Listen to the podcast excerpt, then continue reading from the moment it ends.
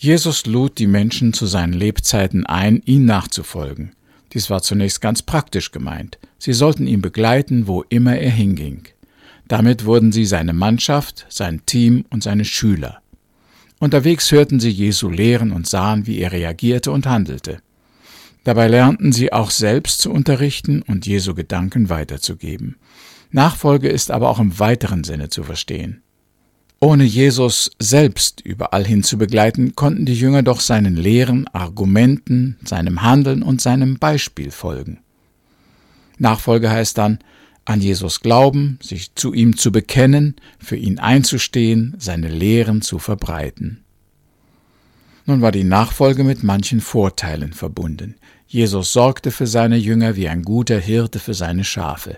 Er führte sie, ließ sie seine Macht und Autorität sehen, tat Wunder und Zeichen vor ihren Augen und erklärte ihnen den Weg zum ewigen Heil. Jesu Nachfolger erlebten viel Segen in der Nähe des Herrn, und sie bekamen viele gute Verheißungen für ein ewiges Leben in Herrlichkeit. Allerdings gab es auch Probleme in der Nachfolge. Jesus war eine umstrittene Persönlichkeit. Er hatte Feinde. Weltliche und geistliche Machthaber wollten ihn beseitigen. Der Neid und Hass der Gegner würde auch die Jünger einschließen. Sie lebten gefährlich als Nachfolger Jesu. Der Herr hat diese Gefahr nie verschwiegen. Im Gegenteil, er hat seine Freunde immer wieder darauf aufmerksam gemacht, dass es Leiden und sogar Tod bedeuten konnte, in seiner Nähe gesehen zu werden. Eine dieser Warnungen finden wir beim Evangelisten Markus, der im achten Kapitel Vers 34 schreibt. Dann rief Jesus die ganze Menschenmenge hinzu und sagte, Wer mir folgen will, muss sich und seine Wünsche aufgeben, sein Kreuz auf sich nehmen und auf meinem Weg hinter mir hergehen. Denn wer sein Leben retten will, wird es verlieren. Aber wer sein Leben wegen mir und wegen der guten Nachricht verliert, wird es retten. Was hat ein Mensch davon, wenn er die ganze Welt gewinnt und zuletzt sein Leben verliert? Womit will er es dann zurückkaufen? Die Menschen dieser schuldbeladenen Generation wollen von Gott nichts wissen. Wenn jemand nicht den Mut hat, sich vor ihnen zu mir und meiner Botschaft zu bekennen, dann wird auch der Menschensohn keinen Mut haben, sich zu ihm zu bekennen, wenn er in die Herrlichkeit seines Vaters mit den heiligen Engeln kommt. So bereitete Jesus seine Jünger auf einen schweren Weg vor. Er stellte sie vor eine nicht leichte Entscheidung. Auch ich habe eines Tages die Einladung Jesu vernommen und mich vor vielen Jahren dazu entschlossen, ihm nachzufolgen, was auch immer der Preis sein mochte. Und wirklich, so ähnlich wie Jesus es angekündigt hat, ist es auch gekommen. Ich musste viele meiner Wünsche und Pläne aufgeben. Es galt auch so etwas wie ein Kreuz auf mich zu nehmen, und indem ich Jesus nachfolgte, führte er mich in neue Länder und Kulturen, in unbekannte Aufgaben und Verantwortungen und manche Gefahren und Entbehrungen. Was mir aber heute so besonders an diesem Ruf Jesu auffällt, ist, dass von uns gar nicht so viel Initiative und Aktivität erwartet wird. Vielmehr sind es drei Verben oder Tätigkeitswörter in diesem Abschnitt, die zeigen, dass es bei der Nachfolge mehr darum geht, etwas mit sich geschehen zu lassen, als darum, die Welt zu verändern. Die drei Verben sind aufgeben, annehmen und nachfolgen oder hinterhergehen. Diese drei Begriffe kennzeichnen den Jünger Jesu als einen sanften, geduldigen, leidensbereiten Menschen. Von den Jüngern wird erwartet, dass sie folgen und die Widerwärtigkeiten leiden, die Ungerechtigkeit und das Kreuz akzeptieren, hinnehmen und aushalten.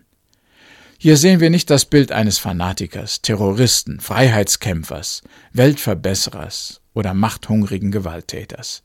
Jesu Nachfolger sind eher stille, geduldige, leidensbereite Schüler ihres Meisters. Wie sehen die Nachfolger Jesu aus? Was erwartet der Meister von ihnen? Wir hörten dieser Tage in unserer Gemeinde den Bericht einer Organisation, die sich besonders um die verfolgten Christen in aller Welt kümmert. Wie haben uns die Statistiken und die Bilder betroffen gemacht? Man rechnet, dass heute etwa 100 Millionen Christen in aller Welt um ihres Glaubens willen verfolgt, benachteiligt, eingesperrt, gefoltert und getötet werden. Es sind besonders atheistische Regime, aber auch andere Religionen, die sehr intolerant sind, Sie lassen keine Glaubensfreiheit zu und gehen mit Gewalt gegen Andersdenkende vor. In manchen Ländern schlägt den Christen ein unglaublicher Hass entgegen und sie leiden Ungerechtigkeit, Verleumdung und Gewalt. Doch immer wieder hört man von dem geduldigen, stillen, ergebenen Leiden der Verfolgten. Sie protestieren nicht, organisieren keine Aufstände und Revolten, greifen nicht zu Waffen, üben keine Gewalt. Ja, oftmals verzichten sie auf Beschwerden und Anklagen. Sie fliehen, verstecken sich und nehmen alle Ungerechtigkeit stillschweigend in Kauf. Warum leiden die Nachfolger Jesu so passiv, ohne sich zu wehren? Warum erheben sie sich nicht? Warum greifen sie nicht zu den Waffen und schlagen zurück? Ich glaube, es ist der Einfluss des Evangeliums und der Worte Jesu, die er gesagt hat.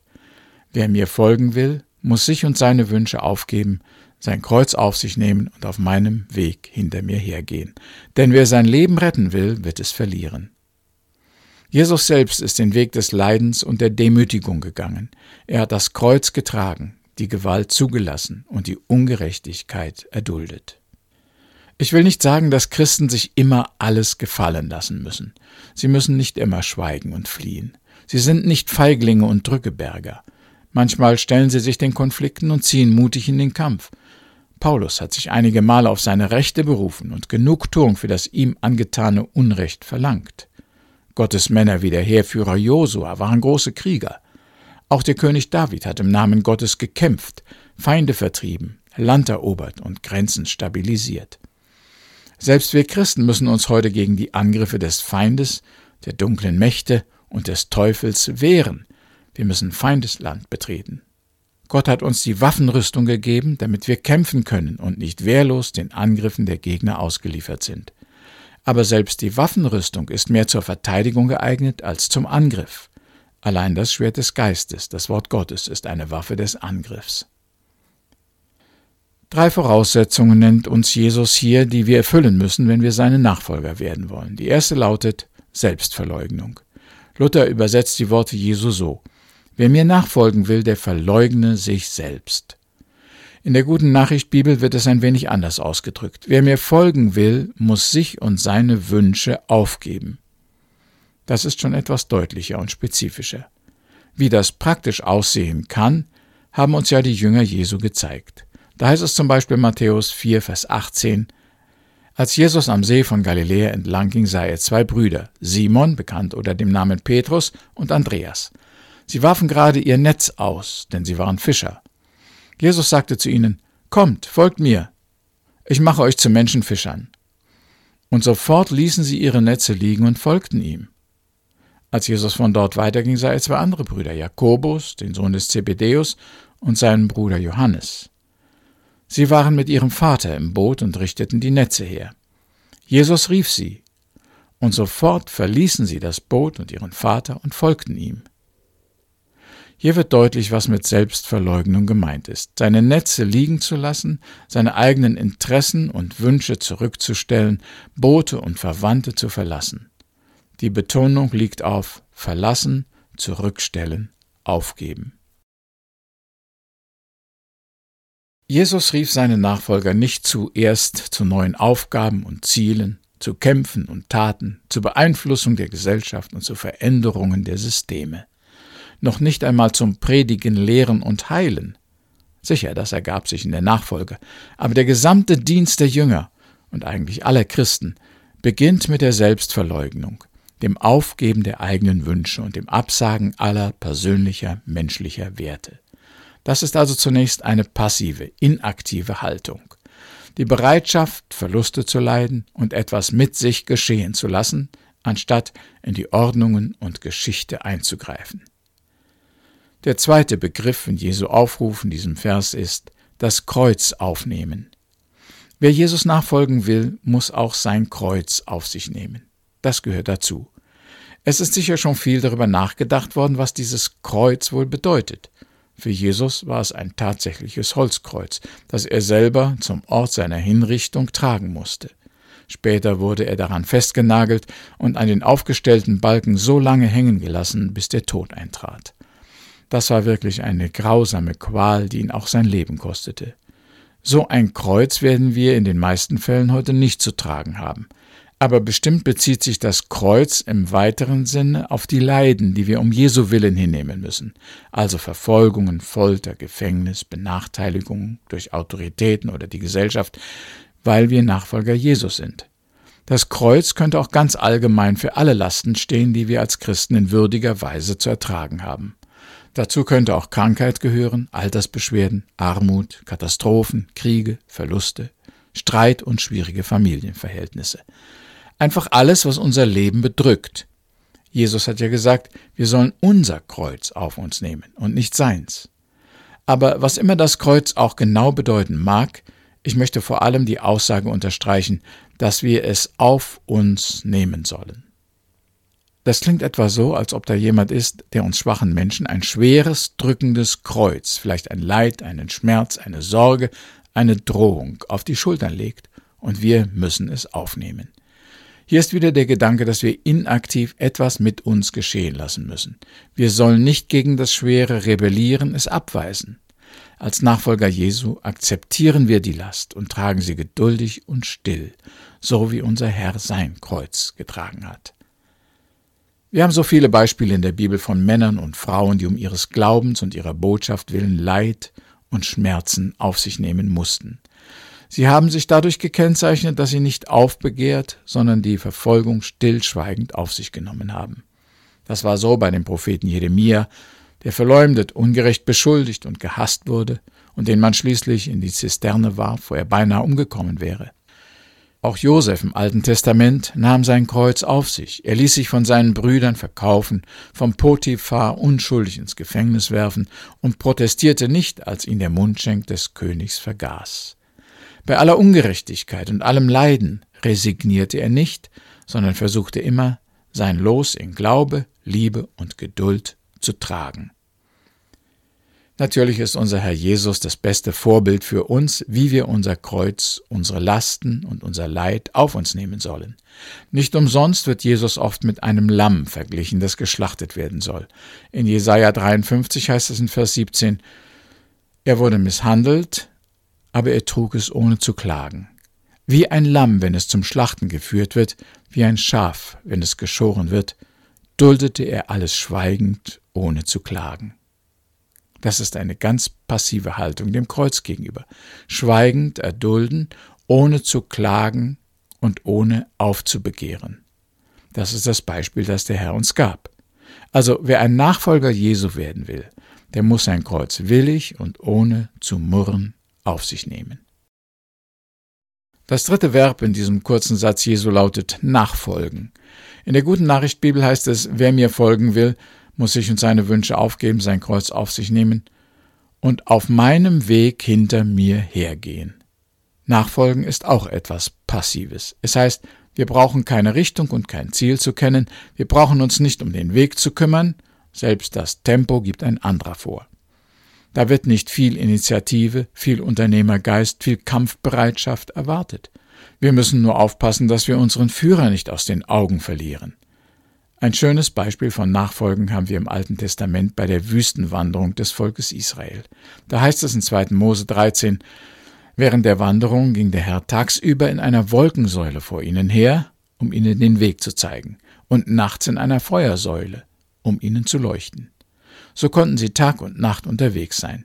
Jeden Tag war die Wolkensäule an der Spitze des Zuges und jede Nacht die Feuersäule. Soweit der Bericht.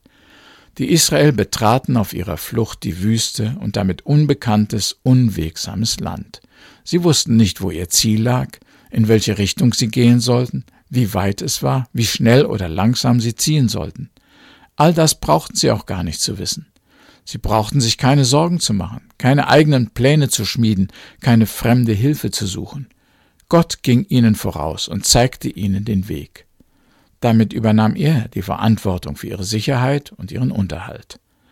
So ist es auch mit uns. Wir sollen kein neues Land erobern, keine Städte oder Völker einnehmen, keine Mauern niederreißen oder feindliche Festungen angreifen. Es geht um Nachfolge. Jesus geht voran. Wir brauchen nirgends hinzugehen, wo er nicht zuerst gewesen ist. Und wir dürfen es ja auch gar nicht. Jesus nachfolgen hat auch mit seinen Zielen, seinen Methoden, seinen Werten und Lehren zu tun. Es bedeutet für uns, Jesus zu kennen und in seinem Sinn und nach seinem Willen unser Leben zu führen. So zu sein wie er, so zu handeln, wie er handeln würde, so zu reagieren, wie er es uns gelehrt hat. Wiederum wird uns klar, dass Nachfolge etwas Passives, etwas Stilles, Unauffälliges ist. Jesus war ein Mann der leisen Töne, der Demut, der Bescheidenheit in einem Stall geboren, unbeachtet von den meisten Zeitgenossen, verkannt, Königssohn ja, Weltenherrscher ja, Retter und Erlöser ja, aber er erniedrigte sich selbst und wurde ein Diener der Menschen. Aber gerade in dieser Demut und scheinbaren Schwäche lag seine Kraft und Majestät. Durch sein stilles Leiden und seinen ergebenen Tod besiegte er alle seine Feinde und veränderte die Welt. Jesus nachzufolgen kostet einen Preis. Es ist nicht leicht. Es erfordert viel Mut und Vertrauen. Unter Umständen bringt es auch Verluste, Verfolgungen und Leiden. Aber es bringt uns das ewige Leben in der Herrlichkeit und viel Segen. Und durch unsere Nachfolge, durch unser Vertrauen und unsere Liebe zum Herrn werden viele Menschen berührt. Sie fangen an, sich für Jesus, für seine Lehren und sein Werk zu interessieren vielleicht mehr, als wenn wir mit Trommelwirbel und Paukenschlag daherkommen und alle angreifen und überzeugen wollen. Wir beten noch. Herr, wir danken dir, dass du uns vorausgehst, voraus ins Unbekannte, in die Gefahr, in die Leiden und auch in den Tod. Aber du gehst uns auch voraus ins Leben, in den Sieg, in die Herrlichkeit. Hilf uns, dass wir uns nicht an dir ärgern, sondern geduldig und still dir und deinem Beispiel im Leiden folgen können. Amen.